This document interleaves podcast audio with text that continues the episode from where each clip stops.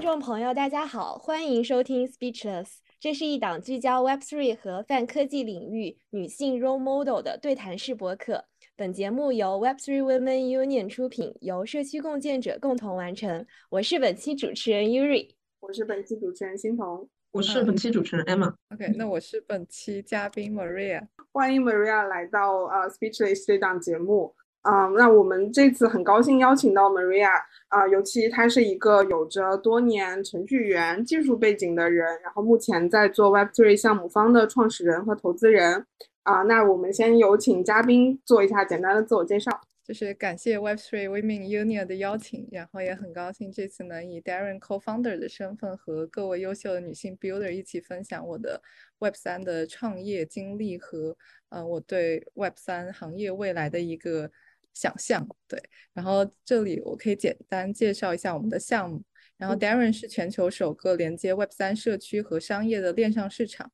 赋能以社区形式存在的 Web 三组织，帮助实现商业变现、品牌建设、社区活跃、合作引流等一系列商业闭环。然后目前在 Darren 上活跃着数千个自由职业者、创业者和 Web 三的客户。然后我们目前是有五万个注册用户，然后一千多家店铺和五十多个项目方已经入驻了平台。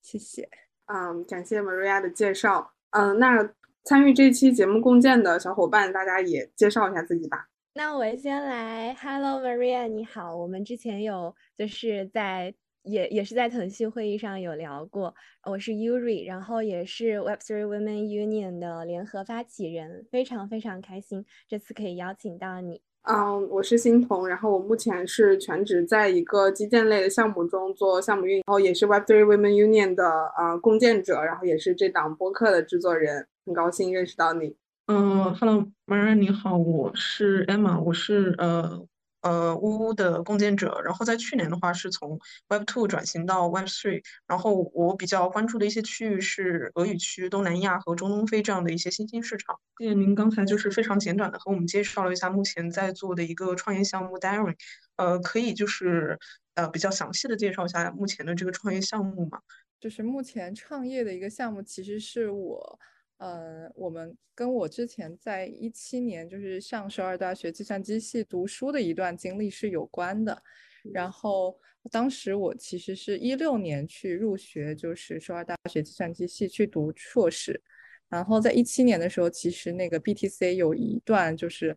嗯，很大的牛市，然后包括像韩国这边，它的市场也是非常热。然后我在读书的时候就开始研究这个区块链领域。然后一开始入场的时候，其实跟大多数人一样，就是以二级市场交易为主。然后后来和首尔大学计算机系的一些小朋友，然后一起研发这个量化交易系统。这个一开始也是给我们自己去使用的，希望能够就减轻我们在这个交易所上操作的一些复杂度。然后我们也做了一些就是辅助交易的机器人，然后也做过一些小型的创业。然后我们把这个机器人工具化，然后把它变成这个 A P P 啊，然后还有这个电脑端的一些这个 A P P，然后给用户去使用。然后当时是支持那个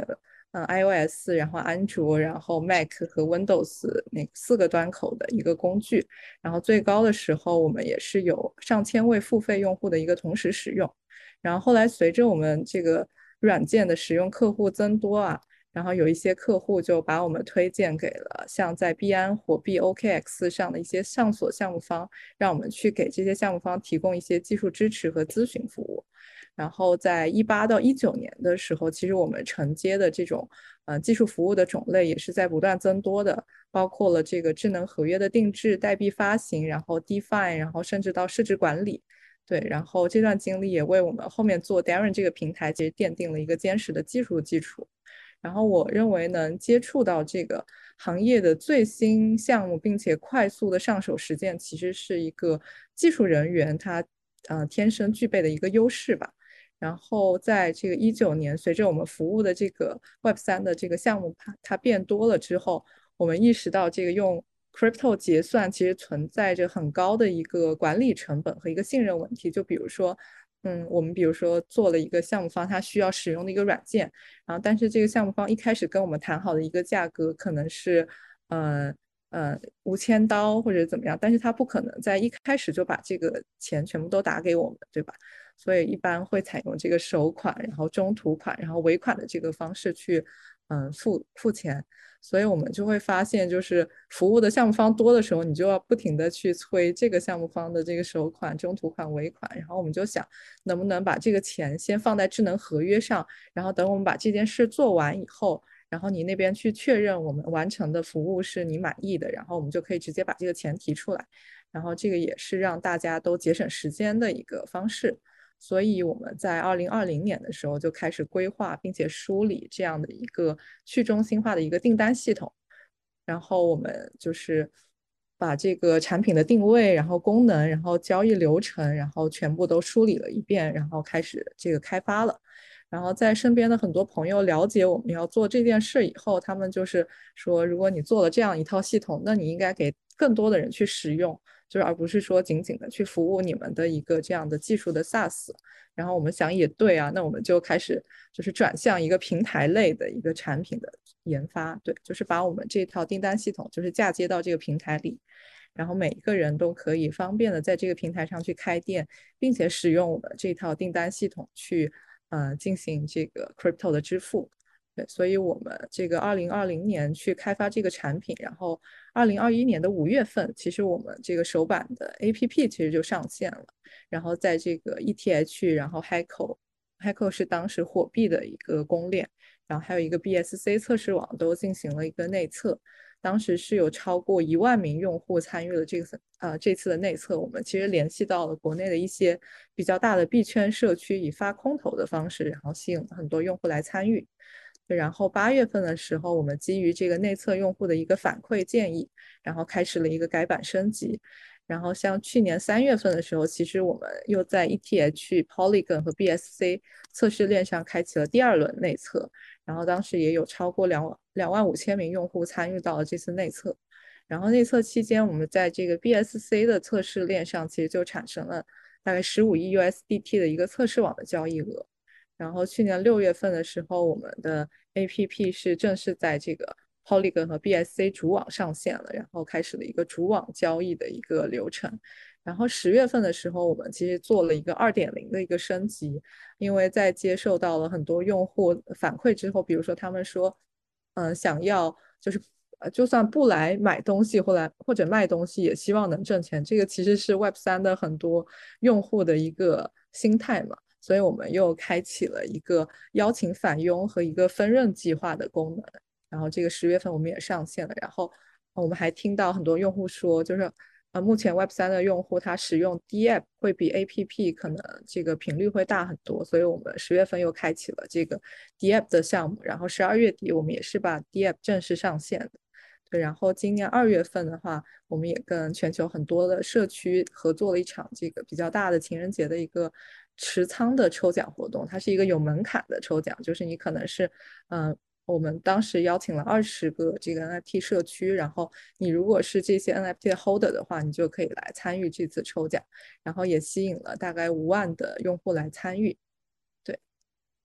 我感觉就是 Darren 这个项目的话，在用户运营方面是做的挺好的，非常注重就是用户的一个呃，就使用感受，然后根据用户的一个使用感受，然后及时的去调整你们产品的一些功能。嗯，从二零二零年就开始就是做这样的一个呃产品的话，我觉得也是在行业里面来说也是非常有前瞻性的。呃，是的，是的，其实这个也是我们自身的一个需求出发去做的一件事，就是我们团队就是。嗯，目前还不擅长去追热点 去做某一件事，就是全都是如果我们需要一个什么功能，然后这个市面上它没有这样的解决方案，然后我们又是技术团队出身，所以就可能去自己造一个这样的解决方案去使用。对，太酷了，感谢 Maria，相当于把就是 Darren 他呃之前还是嗯他最开始就是为什么会会有这样子的创业的这个 idea，然后到。前几年的 roadmap 都给大家讲了一遍，是的，是的，对我有关注，就是你们情人节的那个活动嘛，刚好很多媒体也有报道。我感觉在目前这个市场里，嗯，去做这样子的活动，而且能够就是把流量这么集中的直接引爆它，把你们原来设计的这种抽奖机会也好，曝光的这种呃曝光的渠道都拉到最大，还是还是挺不容易的一件事儿。尤其是像啊，你们就是 co-host 那些社区也有很多，一看就是大蓝筹嘛，就说明你们确实 B 端的资源也是积累的很厉害的。呃，对我们目前为止就是口碑做的还不错，就是包括一些用户的反馈，我们也会很快的去迭代产品。然后包括就是在平台上入驻的一些这个 Web 三的项目方，如果他们有什么需求的话，那我们可能也是一两周内就迅速把我们的这个功能给上线。所以可能就是通过这样子的我们的一个努力，让大家看到就是我们是一个比较有诚意的项目，嗯，然后大家愿意和我们去合作。对的，嗯，我刚才还有一点没有听特别清楚的，就是，嗯，如果我是一个就是纯 C 端的用户，我不是项目方。然后，那 Darren 这个平台，呃，能给我带来什么样的嗯价值或者用途呢？是的，是的。其实我们目前的这个开店流程是非常简单的，就是你只要有一个那个钱包地址，就是你把你的 MetaMask 打开，然后连接以后，你就可以开一个店，就是免费的。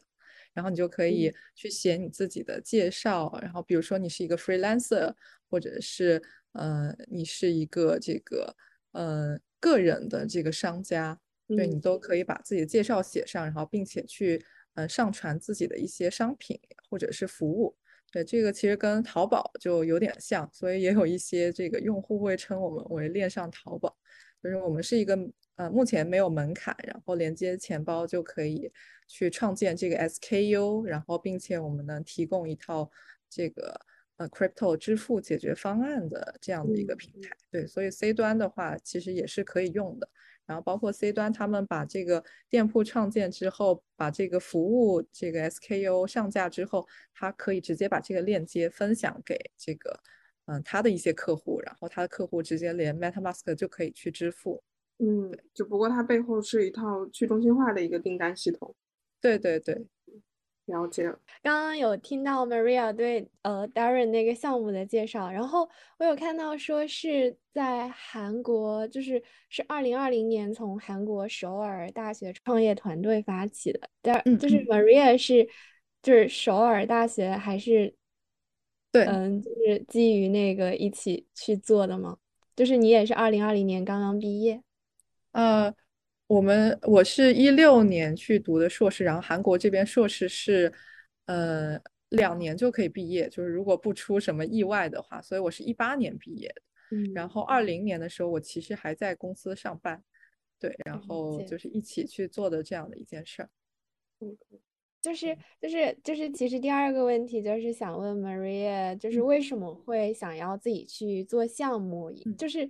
嗯。我我理解是不是就是因为这个创业团队的契机，就是你应该是作为一个技术人员去启动这个项目，然后很想了解一下，就是作为技术人员来做项目的话，有什么样子的优势和劣势？嗯，可以就是也给到很多可能呃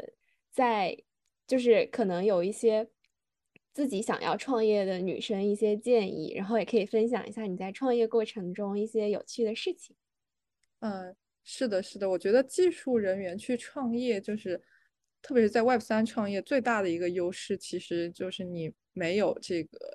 技术人员的这个招聘的成本和一个维护的费用。其实这个费用是在项目方项目方中是占绝大就是多数成本的一个费用。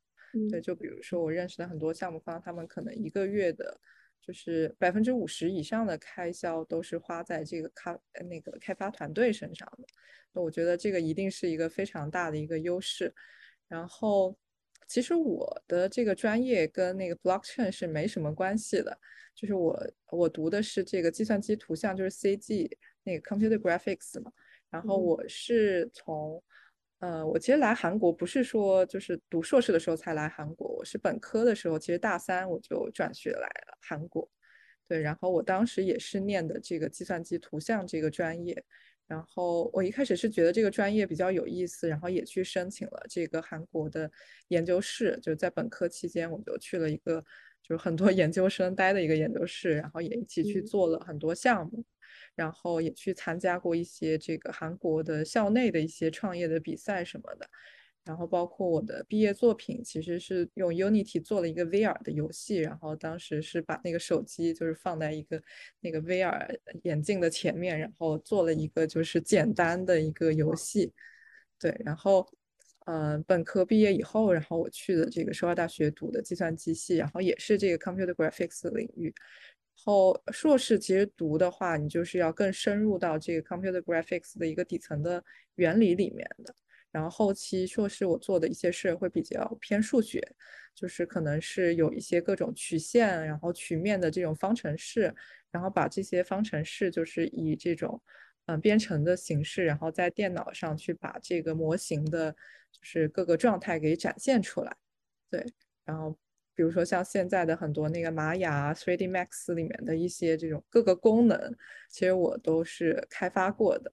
然后像在公司这个做事儿的时候，就是我我做的是一个，因为韩国它其实牙科和医疗是比较厉害的。然后我当时是去的一家这个，嗯，牙科的医疗软件公司，然后做的是这种，嗯，CAD，就是 Computer Aided，呃，Graphics Design 的这样的一个工业的软件。对，然后就是做了很多就是比较有挑战性的事情，然后。也做过一些这个二 D 和三 D 的人工智能的一些算法的开发，然后同时也在韩国也发了就是两篇专利，还有一些文章。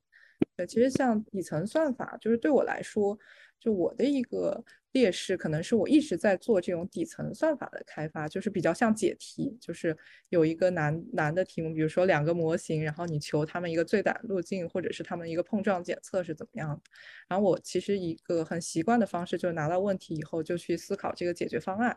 然后去找各种各样，去从网上找各种各样的这个算法，然后看一下哪一种算法能够嗯最快时间、最高效的去解决这个。给我的问题，对，然后我其实能够接触这个产品层面，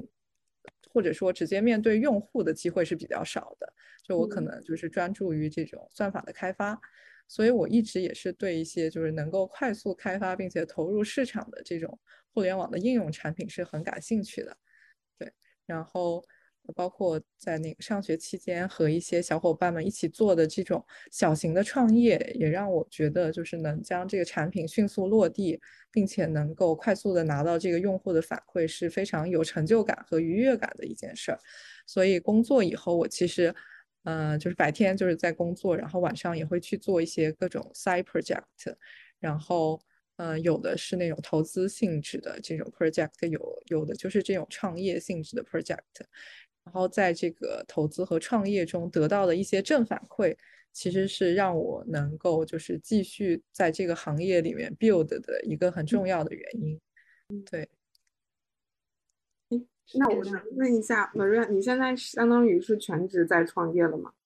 对对对，我现在是全职了。我我好好厉害，没有没有。我想说，就是刚刚我有听到，就是因为。问这个问题也是，其实很多项目确实就是我们呃要发起一个项目的时候，技术人员的成本是基本上百占百分之五十，所以就是有一些项目，所以你可以 cut 你的成本。那如果是一个团队，就是比如说像嗯呃一个团队，他没有没有技术相关人员，然后他想要做项目，就是有可能在哪里可以找到像 Maria 这么优秀的女孩子一起加入？呃。因为你这是，嗯，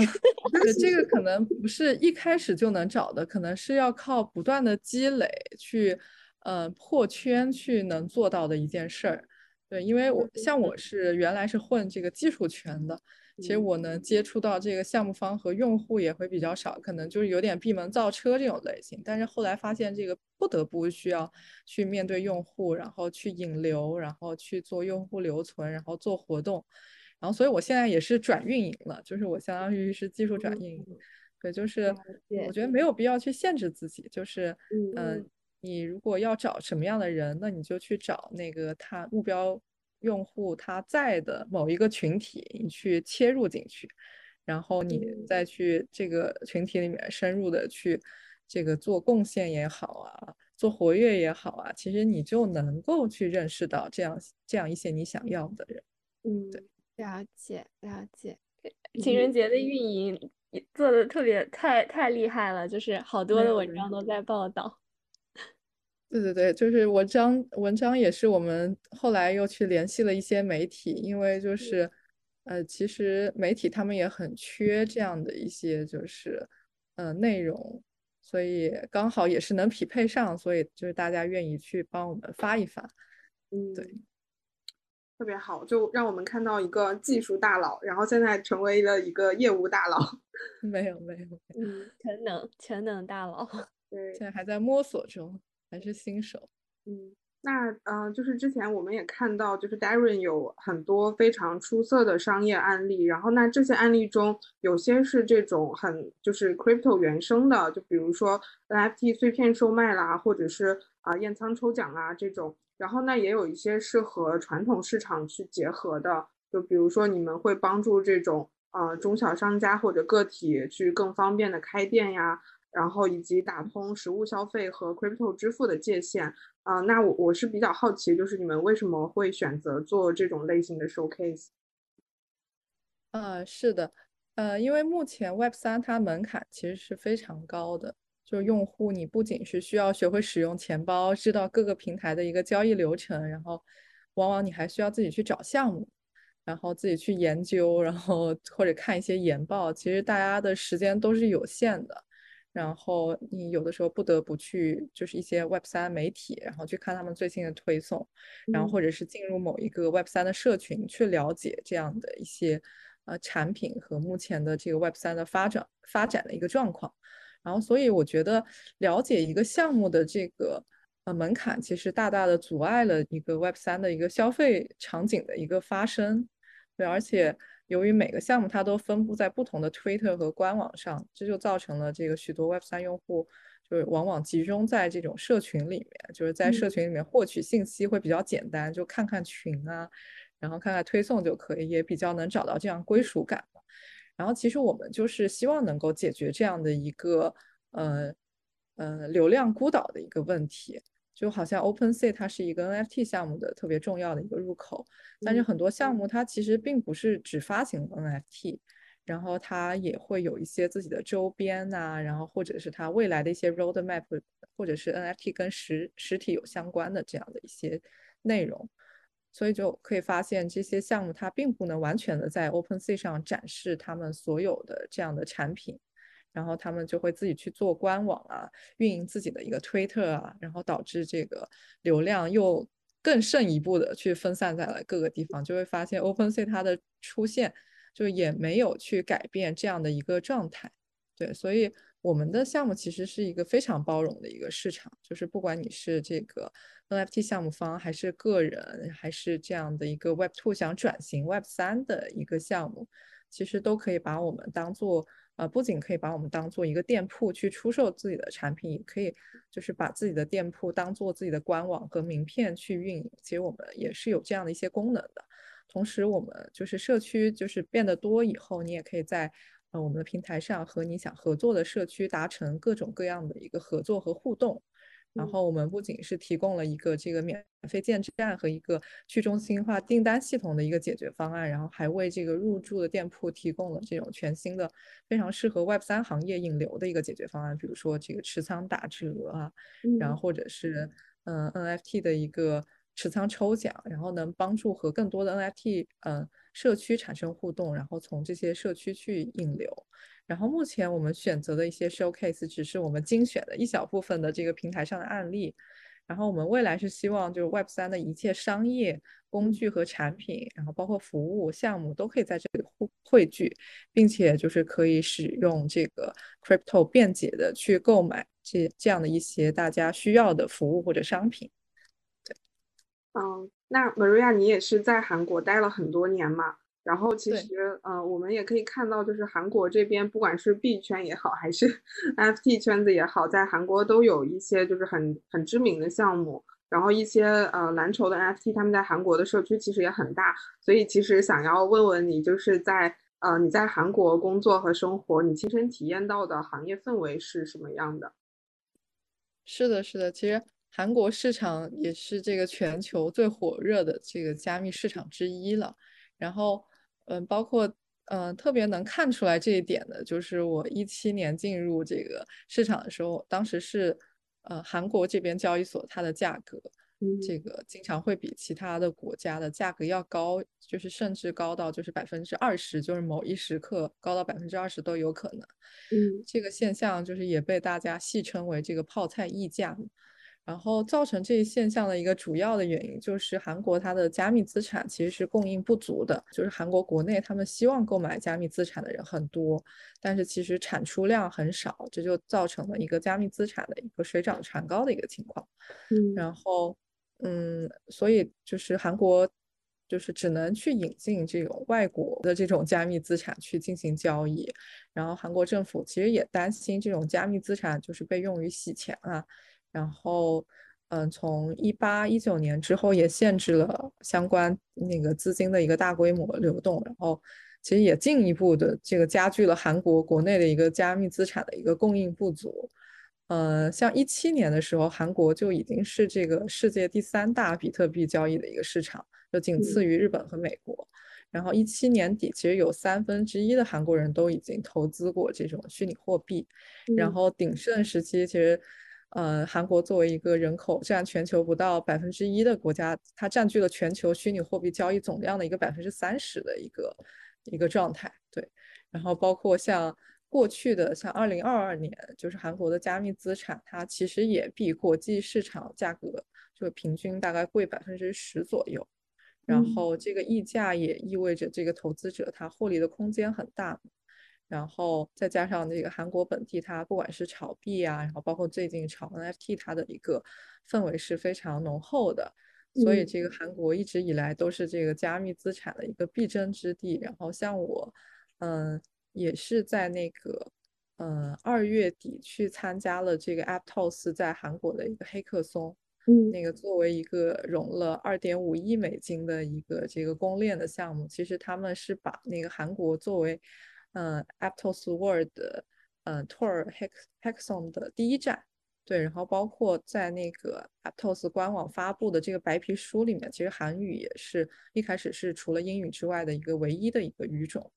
所以就能看到这个，呃，不管是顶级的这种项目方，还是就是很多想要进入韩国市场的这样的项目方，就是。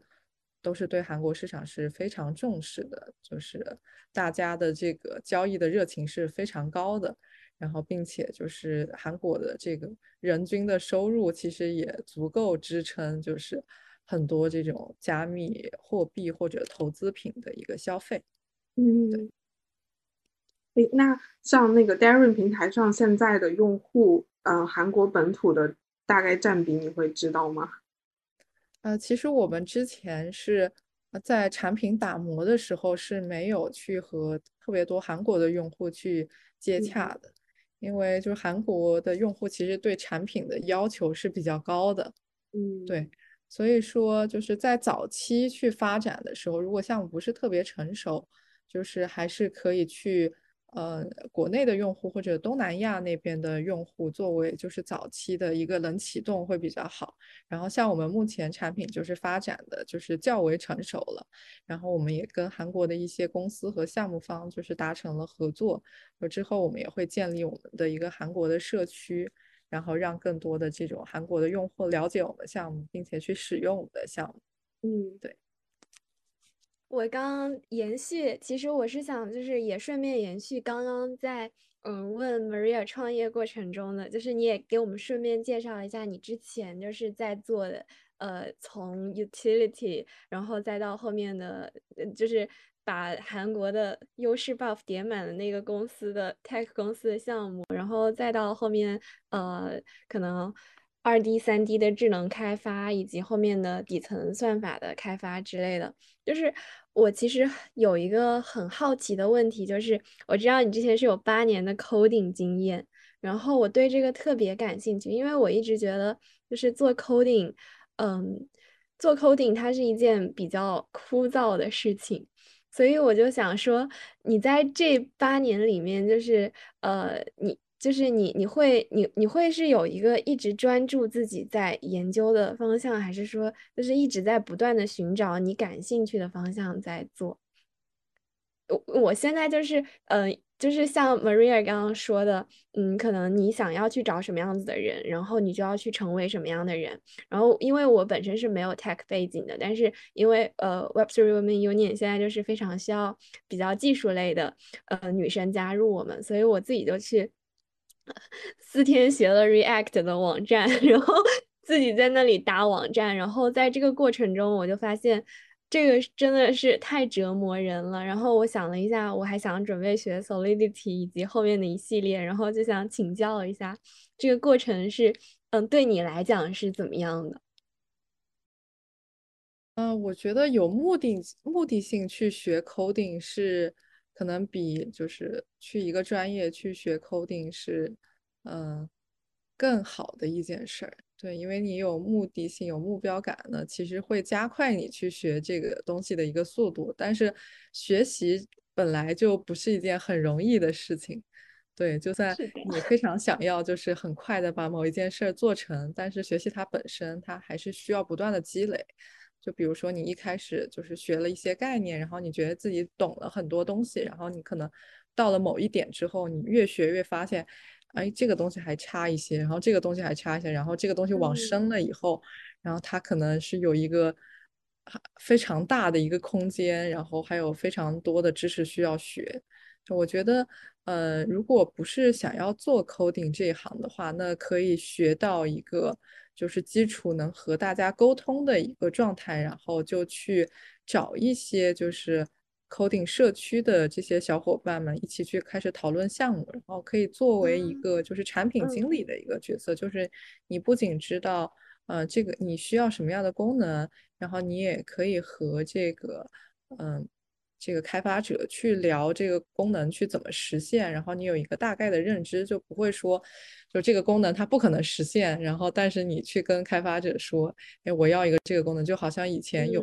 就是手机。那个智能手机很早期的一个时候，就有的老板说，嗯，我要在手机里面去设置一下我的那个，嗯，手机外观的颜色，这个其实是不可能的，对吧？对，嗯，就是如果去，嗯，理解理解，是的，是的，就是可以在。呃，学到一定程度上，就是如果不是想要做研究这条路，其实我我也是算放弃了研究这条路，因为就是硕士读完，其实还可以读博士嘛，那就是彻底往这个，嗯，专家学者这种科学家这个方向去走的一条路。嗯，但是我我我在读硕士期间，其实做的一些事儿，会让我觉得我可能去做一个应用型的产品，并且去。嗯，从市场上获得这样子用户反馈和愉悦感，可能是比我做研究这样的一件事儿会更让我开心的一件事，所以我去选择了做这样的事儿。然后你的话，就是如果呃你需要了解到很多开发者，然后跟他们交流，然后并且吸引他们来就是 build 你的社区的话，那可以就是学到就是。一些基本的知识概念都掌握之后，就是你可以跟大家一起去讨论，就是你想要做一件什么样的事儿，然后大概需要大家去提供什么样的帮助。我觉得这个其实就可以对，然后积极的去呃参与一些，就是不管是黑客松啊、demo day 啊这样的一些开发者很多的一些社区，就进去讨论一些话题，其实是能达到你想要的效果的。理解了解了，谢谢 Maria。所以我总结一下，就是，嗯，就是其实 Maria 可以在这八年里面，就是一直在做 coding 这件事情，其实是因为，就是你一直是一个比较应用导向、产品导向的人，你是一直在不断的，呃，结合你想要想要的这个功能，然后用技术来去实现它，而不是说一个纯 coding。对。对，了解了解。我对我我插个题外话，这段可以截掉。就是 我在做那个 React 网页的时候，我感觉我就是一直在套模板，就是把那个包软件包下下来，然后我就把里面那个文字还有板块，然后我要的尺寸就改一下，然后就出来了。然后我就觉得天哪，这不是就是在在在搬砖吗？对对对。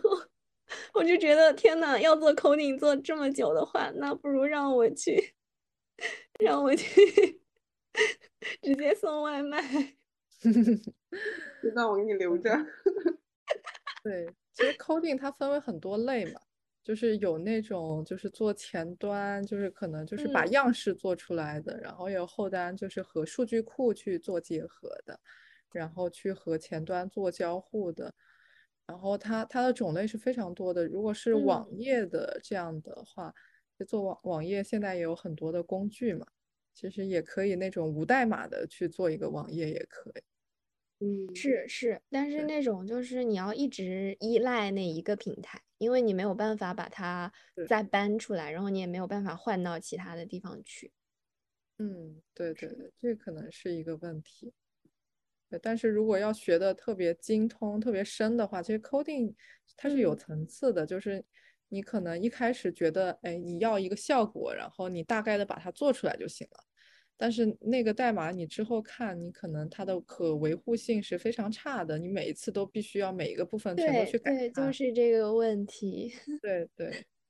所以就是它嗯是一个需要不断迭代的过程。就你一开始就是为了这个目标，你大概做出来一个东西，你后来发现，嗯那嗯我如果要扩展的话，那我这么做是不行的，那我可能就需要什么框架，然后或者是嗯把这些 size 都有某一种公式让它去定下来，然后比如说呃大的图片，你就是这个。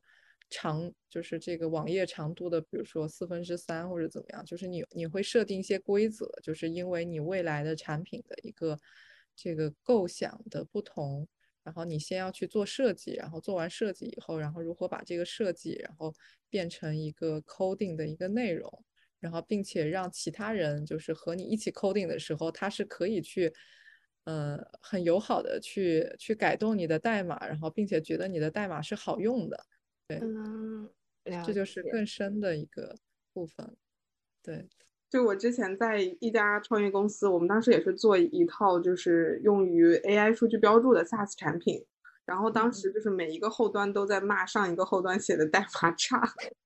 是的，是的，这很正常，就好像你自己做一份 Notion 一样，然后你自以为你做的整理的很好，然后后面的人就会说，哎，你这个东西为什么放在这个类别下面？为什么这个名字叫这个？然后我根本就看不懂，我就是找不到这个一连串的一个规则。其实 coding 也一样，就是你各个命嗯名，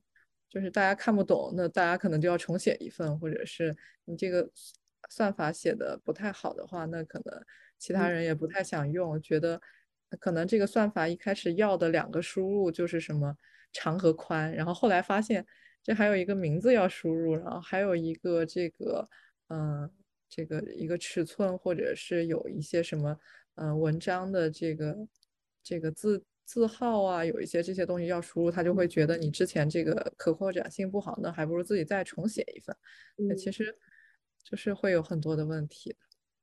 嗯，学到了，学到了。这个可拓展性和后面的延续性应该是 coding 里面特别重要的一个部分，是，对，就是要有一个全局的观念，可能。对，对对，打个广告吧，就是嗯 欢迎更多更多女 coder 加入我们作为共建者。好很好很好。收到广告，然后就嗯是就是还是还是嗯，还是想再深入问一下，就是嗯，因为这个 coding 来做这个项目，我我觉得我不知道这样表达对不对，就是 Maria，你觉得嗯，你觉得就是技术对于这个项目它的重要程度大概是呃多少？我我的意思是说，这个技术就是要到一个什么样子的程度？比如说，因为你做这个平台，嗯、就是你的技术可就是呃，你现在应该是什么都能学，就是全站，就是你需要什么你就往里面做什么，然后就加。但是这个部分也是考虑到后面的什么可延展性啊，还是之类的，有没有可能突然出现一个呃一个团队一个人，他就是用了更加就是像你刚刚说的，他更加优化的一个技术去把你的这件事情做成了，然后会会不会就是面临到你这样子，就是你的自己的项目受到威胁这种的问题？嗯，呃，这个其实，嗯呃，创业的话，它是一个需要不断迭代的，呃，状态，就是没有说我现在做的一个东西，它一定是最优的解决方案，就，它一定是可能会被别人超越，不是被你自己超越，那有可能就被别人嗯超越，对，然后你需要做的就是跑得比其他人快。我觉得这个是非常重要的一件事。对，就好像说，嗯，对，就是你你其实是没有办法去阻拦你竞争对手他发展的有多快的，你只能你可控的东西就是你自己能去以什么样的迭代速度，然后能去收到多少用户的反馈，然后多认真的去对待这个用户反馈，并且把它加到你的开发日程里。对我觉得，嗯，可以去关注。多关注自己可控的东西，然后那些不可控的东西，就是如果它真的超越你了，嗯，那就是你的可能你的这个能力还不够，对，就还需要再去精进一下。那可能下一次在做同样的一件事儿的时候，那如果你发现你的能力是没有你的竞争对手快的，那你就呃有一种方法，可能就是你提前去做，你留六个月的时间，对你就是这个东西火之前，那你就提前它。对吧？你慢嘛，那你就就早点做，然后或者是说，哎，你发现有很多竞争对手很强，你打不过他们，那你就换一个赛道。对，所以说加入他们，对，或者加入他们也是可以的。对，所以说这个投资人很喜欢投这种连续创业者嘛，就是你在一次创业过程中，你可能得到的东西。啊，你你得到了这个经验，你发现这个失败可能是某一个原因，然后你下一次创业又得到了这样的一些经验，然后你很多经验就是叠加在一起，那可能就会变成一个就能帮你不断的排坑，然后找到特别适合你自己定位的一个项目去做。嗯，学到了，学到了，一个是要认真对待每一个用户反馈，另外一个是要去控，就是去去优化自己可控的部分。对对。要不然太焦虑了。是的，是的，是的，我我我就会有这种感觉，我经常都会有这种感觉。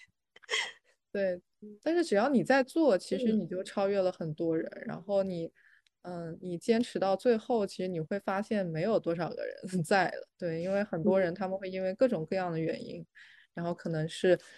嗯，对这个产品的，如果他不是懂技术的话，他可能会对于这个技术的这个开发的。时常会有错误的预计，然后投入的这个钱，然后这个资金，然后也也不对，然后那最后可能就，嗯，这个产品也没有做出来，钱也投了一大堆，然后就死掉。也是我们我之前也看过很多这样的项目，然后也有那种就做这个项目，发现这个赛道不火了，他就换另外一个项目，然后结果过几年以后这个赛道火起来，然后他也来不及转回来，就是。对，就是还是多关注自己可控的事情，然后把自己能做到的事情就是尽量做好。那总会有这么一个，不管是时机呀，还是赛道，就是当你成熟的时候，你会遇到一个机会，就是你你当你刚好准备好了，那你就可以做成这件事。对，就不用太焦虑。你现在做的事情，你就当就如果它没有很大的成果，你就当做是积累。就是没有你这种积累的人，那他下一次。就他肯定也要花你这么多时间去在这上面，那你就相当于比别人就是早早了一步。是的，是的，所以还要再加一个，就是时刻关注外部的环境。嗯，变了就赶紧改。对对对，这个很重要。嗯嗯。马儿刚才就是你有提到，因为你现在是全职在创业，创业的话，我们都知道可能会遇到非常多的挑战，呃，比如说像创业前期会遇到一些资金的问题，需要去呃跟投资人这边就是呃拉投资，然后也会涉及到一些呃初就是创业初期初期的一些人员招聘啊，呃财务项目方面的一些管理，呃甚至比如说像法律风险。这些呃这些问题，呃，因为会涉及到一些公司设立，还有一些税收这样的问题，呃，那你觉得从就是开发者到创业者这样的角色转变呃的过程中，呃，你遇到的最大的挑战是什么呢？嗯，我觉得这是一个很好的问题。对，像呃，其实从开发者到创业者，呃，不光是开发者到创业者，其实从每一个。呃，安稳的工作，然后到一个非常有挑战的这个创业的身份的转变，其实都会遇到非常多的挑战。特别是在这个 Web 三创业，它其实是一个非常早期的，而且还没有什么成功案例可以去参考的这么样这么样的一个赛道。对，其实挑战是更大的。对，嗯，呃，其实呃，我觉得就是创业者他经常会忽略的。点，其实有几点，就是比如说这个创业的一个难度，就比如说你在一个还不是很专业或者对市场这个调查还不是很透彻的情况下，嗯，然后你认为这件事儿可能是一个简单的事儿，然后后来你会发现，就是每一个步骤它都有不同的卡点。那可能就是会因为自己一开始这个市场调研和这个竞品分析，或者是目前支撑的这种技术手段的这个嗯分析不透彻，导致你后面就会很焦虑。所以嗯，一定不能去嗯过于乐观的去看这个创业的事儿，然后不能去忽忽略这个创业的难度，特别是 Web 三，就是其实 Web 三目前是没有什么好的基建，然后可以让大家直接去做。某一个自己想到的一个事儿的，对，所以很多东西需要自己造，自己造的时候，你可能就要想一下这个开发者的一个成本，然后或者是呃现有的这个时机是不是要去做这件事儿，然后还是说可以先把其他的自己更擅长的事儿提到这个日程里面去做，对，然后嗯，包括很多 Web 三项目的就是共同的一个点，就是他们会忽略这个项目的营收。是很重要的，嗯，特别是在熊市，有很多没有自己造血能力的，就是纯靠这个用户活跃，但是不产生任何盈利的这样的项目，嗯，如果它维持一个比较大的团队的话，其实是很难存活的。对，然后我想强调这个项目自身的营收能力，是因为，呃，目前在熊市还活跃的一些 Web 三的用户，它主要是一些撸毛用户和一些投资者。就是，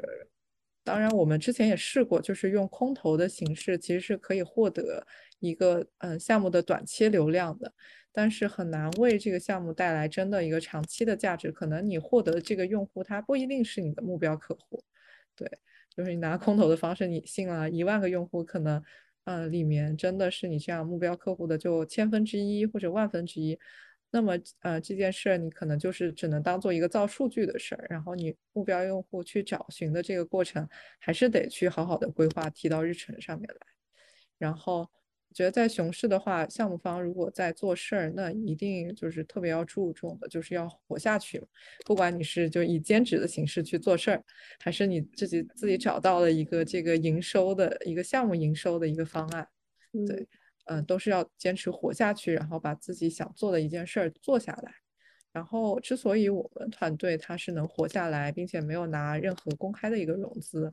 嗯，不断的去服务更多的项目，然后服务更多的用户群体，很大原因也是来自于我们自身的一个造血能力和一个技术的营收能力。嗯，这个也就是一个技术团队可能它的一个优势吧，就是你不仅在消耗，然后你还能有这个。嗯，盈利的这样的一个产产出，对，嗯，然后，呃，还有一创业很大的一个挑战，就是从一个公司的职员到一个创业者身份。其实，因为你在公司职做一个职员，特别是在大公司，其实你就是一个螺丝钉的角色嘛，就是上面会有明确的告诉你，啊，你这个月或者这三个月要做什么事儿，那你其实把这件事儿做好就行了。然后你闲的时候，你就可以去喝喝咖啡。然后去跟朋友一起出去玩什么的，但是你创业的时候，你就会发现自己的能力是，呃，你个人的能力能做的事情，那它是有限的，对，它一定是需要就是很多人一起把这件事儿做成的嘛，那这就涉及到这个资源的一个分配的问题，也就是像是啊这个战略能力的一个问题。我从开发者做呃转变为创业者的初期，其实感受不到这个问题的，因为我一开始面临的这个选择还不是很多，然后问题也不是很多，我手头可能要做的事情就一件，就是把我构想的那个产品赶紧做出来，然后做上线。对，当然很多创业公司，它如果不是技术团队出身的话，它可能这一点就是在开发产品这一上面就会遇到很多卡点。但是其实我一开始因为我们是技术出身的，早期是在呃产品开发上是没有这样的一些卡点的，但是把产品做出来上线之后，我们就发现其实 Web 三要解决的问题是太多了，就是你的 B 端或者你的用户他给你的这个东西，就是说我要这个我要那个，然后要很多很多功能，其实不是说你们都可以去实现的，因为你要投入这个精力和时间嘛。然后客户的要求它是无止境的。那这样的话，你其实就很难进入到你下一步要去走的或者是要做的一件事儿上面。对，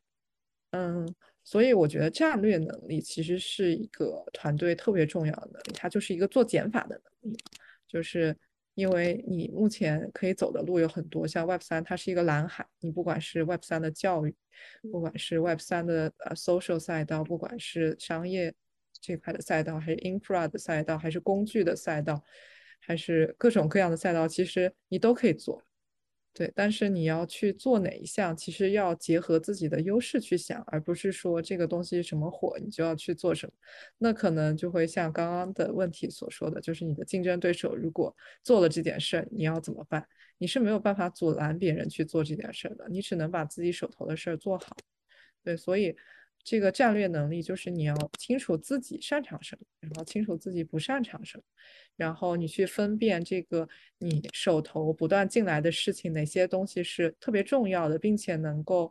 嗯，为你你们团队的未来然后奠定就是很好的一个基础的一件事，还是说这件事就是短期你要解决的一件事？那你如果遇到这这两件事在一起的话，那你其实就应该把那个长期更重要的事情就放在前面去做。对，嗯啊，因为这个大家就创业团队就是资源是有限的，就是所以更需要去讨，就是好好的去考虑这件事。其实我们一开始是没有去特别慎重去考虑这件事，可能就是大家的需求我们都去做，那最后自己就是精力也很有限，然后把自己弄得也很累。所以我们现在也会去筛选，就是哪些事情是应该做的，然后做的嗯，对我们的未来是有非常大的一个帮助的。对，我觉得这个也是特别大的一个挑战，就是总结下来就是，呃，项目创造自身的营收，然后并且能长期的活下来，就可能不是靠这个资方去让你活下来，因为我认为资本它其实是一个加速的过程，如果你这个项目还没有证明自己是可以运转起来，并且能规模化的，其实你资本进来，你就是说你给我一些钱，让我去试一试这个方向对不对嘛？那其实，这个呃资方他是很难就是把这个钱给你的，除非是慈善或者是跟大家特别熟，对，所以还是就是自己能在这个能活下去的基础上，然后去把这个项目给跑通很重要。然后还有一个就是选择做哪样的一些事儿，选择不去做哪样的一些事儿，就是这个战略能力是非常重要。嗯，对，特别好的分享。我觉得其实是相当于你做开发者的时候，我只要就是做技术、做产品，我看这一片事情就可以了。但是当你成为一个创业者，你需要去看全局，你要看你做的这个产品它的商业模式是不是 OK，然后以及团队能不能就是跟着市场的迭代，然后一步步走下去。特别有用的分享，嗯。那对，那我们最后一个问题其实是就是给每一位呃来录制播客的嘉宾的一个固定的问题，是一个开放问题啊。那呃问题是就是呃，身为女性，你在这个行业中投入时间去创业、去建设项目，然后以及呃以及和大家分享分享你的经验，嗯，做这些事情对你来说意味着什么，以及为什么我们需要更多的女性加入 Web3 这个行业？对。就如果说意味着什么来说，它可能就意味着我的一个日常工作状态。对，就是呃，我我之所以会坚持下来去做这样一件事，是因为我始终有一个嗯相信的东西吧。就可能我也是一个比较固执的人。就包括最近其实 A I G C 很火，但是呃，我们其实是有能力可以去转 A I G C，但是我们呃目前没有想要去往那个赛道去走，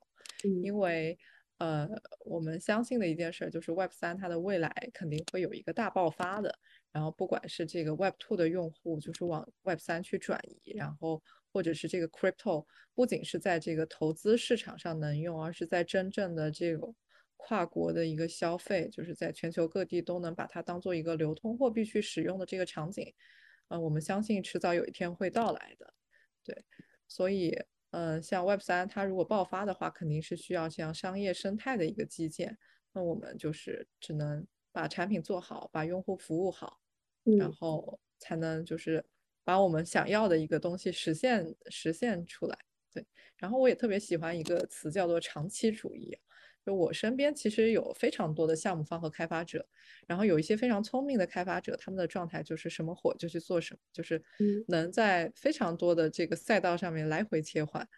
对，但是会发现他们火就是在一个产品火的时候，他进去的时候，其实就已经错错过了一个最好的点，因为他才开始去做，而做一个产品其实是需要几个月的时间，那那几个月的时间可能就会跑出来一个。